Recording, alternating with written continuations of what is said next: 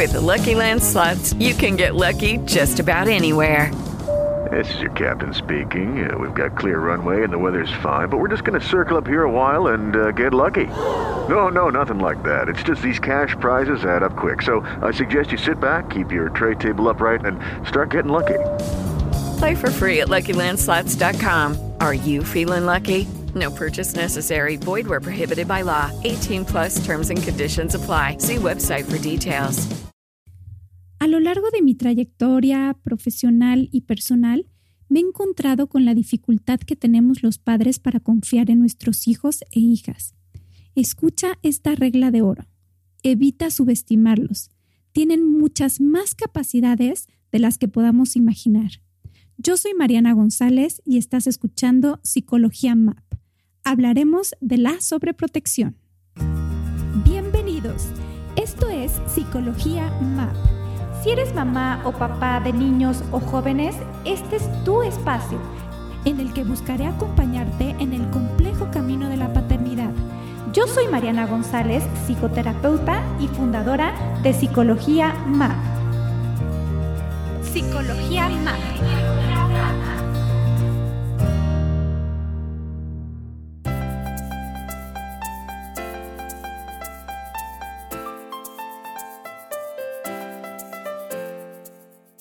Hace ocho años vivía en un departamento pequeñito. Tenía a mi hijo el mayor, de un año aproximadamente. Entonces lo llevaba al centro comercial en el que habían unos jueguitos. Mientras se desplazaba de un lado a otro, yo observaba a otros papás y otras mamás, incluso abuelos y abuelas, personal de servicio que cuidaban de los niños. En ese entonces me resonó lo que había leído en el libro que me regaló mi amiga Lore Peón cuando recién fui mamá. Your Self-Confident Baby, escrito por Magda Gerber.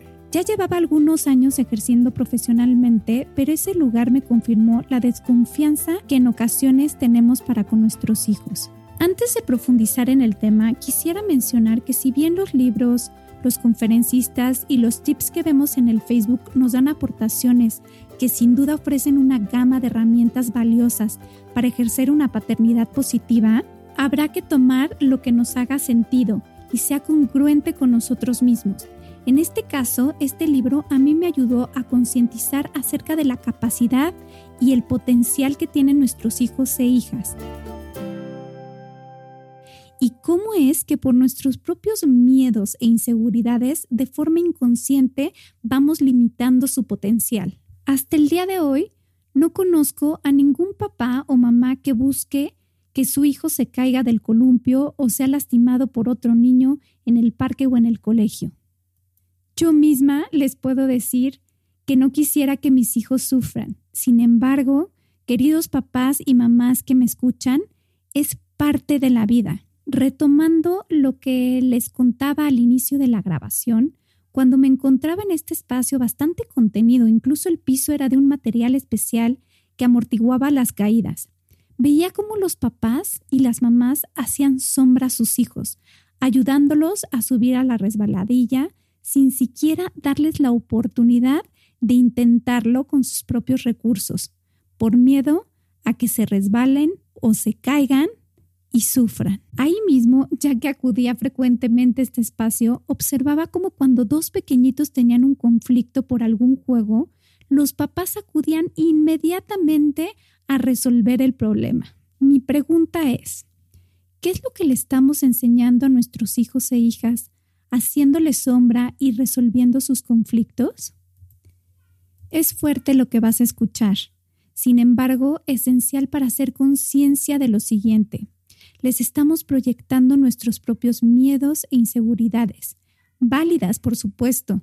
No hay tesoro más grande que ellos, pero que pone en riesgo los recursos de nuestros hijos y su capacidad para lidiar con las caídas y para poderse sobreponer, lidiar con los conflictos de los pares. A largo plazo, lo que sucede es que esperan que alguien más les solucione el problema. Ahora bien, agrego una nueva pregunta. ¿En qué otros espacios o momentos solemos hacer sombra y resolver conflictos? ¿Será en el colegio? Cuando el papá o la mamá tienen que ir a hablar con los profesores en lugar de darle la opción a los niños y niñas de que sean ellos quienes solucionen sus problemas, sus conflictos y ser sus acompañantes en este proceso, como explorando. Okay, round two. Name something that's not boring. laundry? Ooh, a book club. Computer solitaire, huh? Ah, oh, sorry, we were looking for Chumba Casino. That's right. ChumbaCasino.com has over 100 casino style games. Join today and play for free for your chance to redeem some serious prizes. ChumbaCasino.com. No purchase necessary. Full prohibited by law. 18 plus terms and conditions apply. See website for details. Es decir, si se cayó de la resbaladilla, primero, claro, validar la emoción. Uf, te caíste, te dolió. ¿Dónde te lastimaste? Claro, eso duele. Y después, ¿qué pudiste haber hecho diferente para no caerte? Importante aclarar que con esto no estoy diciendo que los dejemos como Mowgli y el niño de la selva. Estoy sugiriendo que observemos, tomemos distancia, veamos cómo lo resuelven. Espera incluso a que nos pidan ayuda. Esa es una gran señal de que tus hijos tienen una buena herramienta. Es increíble esa carita de satisfacción y bienestar cuando logran subirse a la resbaladilla por sus propios medios espera un momentito antes de intervenir en la discusión porque ambos querían subirse al mismo juego. Ve qué hace, cómo lo resuelve. Espera y créeme que te sorprenderá. Estás escuchando Psicología Más. Vuelvo al mismo principio. ¿Cuál es mi necesidad y cuál es la necesidad de nuestros hijos e hijas? Probablemente mi necesidad es que no se lastime, que no sufra, que no se caiga, pero su necesidad es lograr subirse al juego. Es un gran reto pausar, esperar, observar y ya después haz la intervención si lo crees necesario. Sigue tu instinto, pero no lo confundas con el de tu hijo o hija. Que tengas frío no quiere decir que él también tenga frío. Que tengas miedo no quiere decir que él también tenga miedo promovamos su individualidad y su particularidad. A manera de conclusión, cuando recién recibo a una persona en el consultorio, le pregunto a sus padres, ¿qué es lo que esperan de sus hijos? Casi siempre me responden, que sean felices. Créeme, yo también espero lo mismo de mis hijos. Sin embargo, la felicidad no es permanente para poder vivirla tenemos que dejarlos caer literalmente, para darles la oportunidad de levantarse por sus propios medios y darse cuenta de que lo pueden hacer. Eso les generará una sensación de bienestar, de logro, de felicidad. Que sientan lo que es el frío, el hambre, el cansancio, para que reconozcan y distingan sus necesidades, aprendiendo a cubrirlas, dejándoles una sensación de bienestar y satisfacción pero sobre todo el que puedan reconocer sus propias capacidades.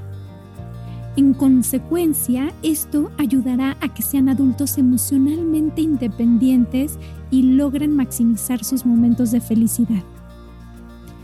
Yo soy Mariana González, estuviste escuchando Psicología MAP.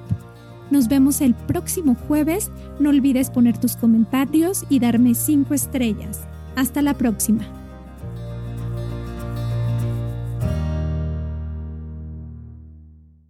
escuchando Psicología Map todos los jueves. Entra a psicologiamap.com para enterarte de más episodios. Súmate a las redes sociales, comenta o escríbeme a infopsicologiamap.com. Esta ha sido una producción de puntoprimario.com.